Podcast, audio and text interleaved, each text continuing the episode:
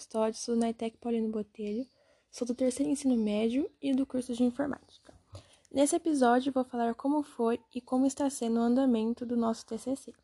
Em fevereiro, quando começamos a ir para a escola, criamos nosso grupo com as integrantes Fernanda Freitas, Cintia Santos e eu, Alice Custódio. Nossos planejamentos estavam todos se encaminhando para dar certo. Mas, em março, dia 6, em uma quarta-feira, foi o último dia presencial por causa do Covid-19. E mudou nossos planos, nosso ritmo totalmente. Nos questionamos como que ia ser agora, cada um em, uma, cada um em sua casa, duas integrantes morando em São Carlos, outra em Tirapina, o que íamos fazer. Quando no final de abril as aulas deram sequências e conhecemos a plataforma Teams, que estamos utilizando e que acredito que usaremos até as aulas acabarem. Nossa primeira tarefa de TCC foi desenvolver a documentação para facilitar a gente aprendia parte por parte na matéria de pau e desenvolvia na aula de TCC. Como não podíamos nos reunir por conta do corona, planejamos reuniões pelo Teams aos sábados para resolver exercícios e discutir os tópicos iniciais da documentação, como introdução, objetivos, justificativa e a metodologia. Tinha vez que discutíamos juntos, ou para acelerar, dividíamos os tópicos apresentávamos para o grupo e, se todo mundo estava de acordo, era acrescentado na documentação. Custódio, sou na ITEC Paulino Botelho, sou do terceiro ensino médio e do curso de informática. Nesse episódio vou falar como foi e como está sendo o andamento do nosso TCC.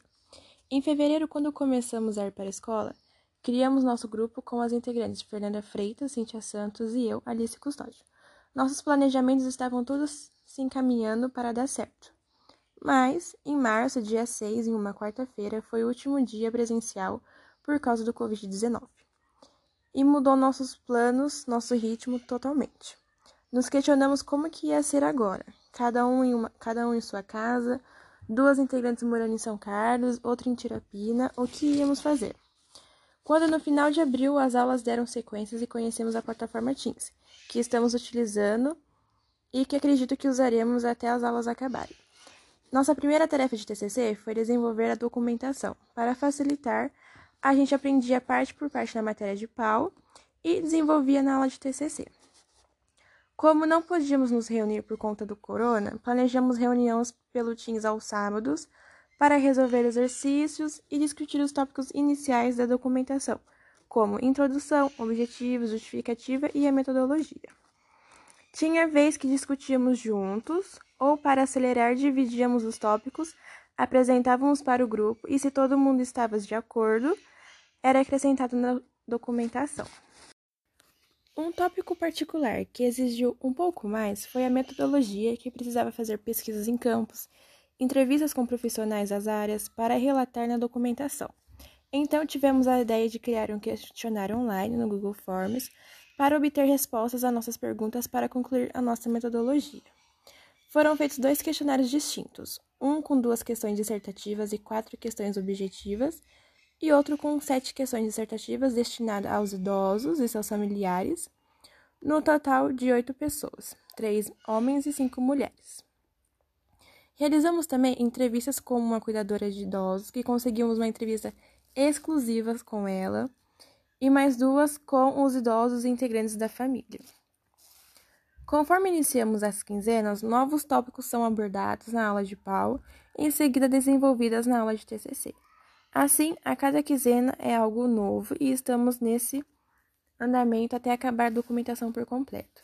Então, iniciamos uma matéria nova na aula de pau, aprendemos cada detalhe sobre ela e colocamos em prática na aula de TCC.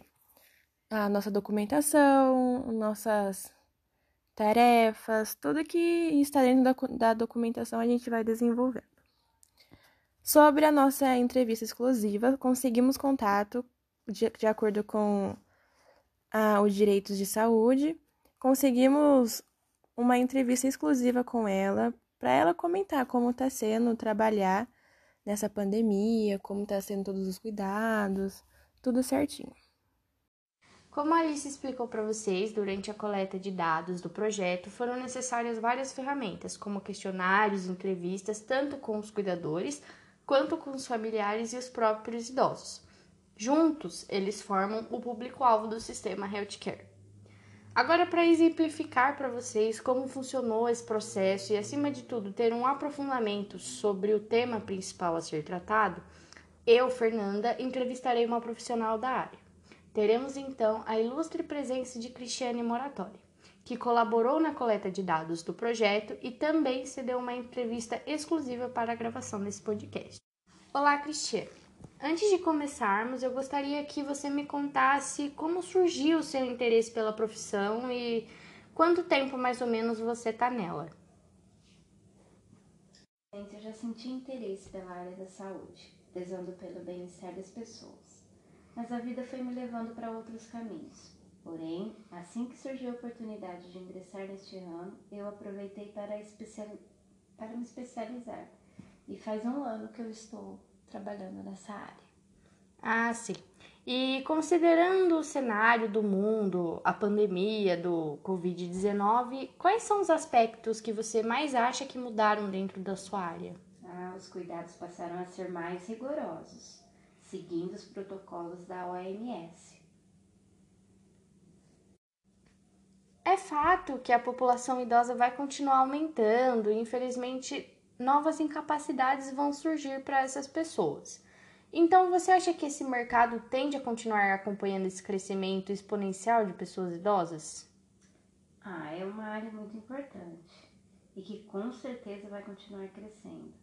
Ainda mais porque no dia a dia corrido dos familiares é impossível ter um acompanhamento muito próximo do idoso.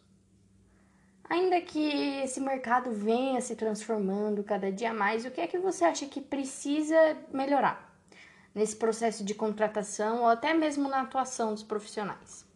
O ideal é sempre buscar percursos e especializações. Além disso, o carinho é fundamental com os idosos.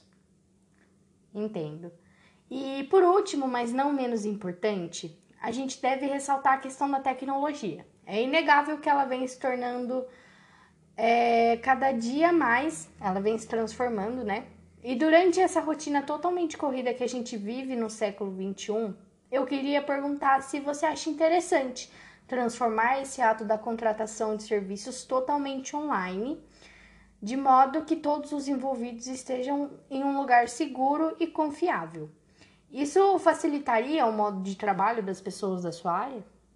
Com certeza economizaria tempo, pois o currículo estando online facilitaria a vida daqueles que procuram por esse tipo de serviço. Bom, eu espero que vocês tenham gostado da entrevista. Muito obrigada, Cristiane. Eu queria agradecer em nome de todo o grupo por aceitar o convite e disponibilizar um espaço de sua agenda para nos conceder essa entrevista. Voltaremos então ao assunto principal desse episódio, a documentação do projeto com a Alice. Se vocês chegaram até aqui, muito obrigada pela atenção. Muito obrigada por ter ouvido a gente até o final. E no próximo episódio, a Cintia vai falar como foi as dificuldades, como tá sendo, tudo que a gente está enfrentando até agora.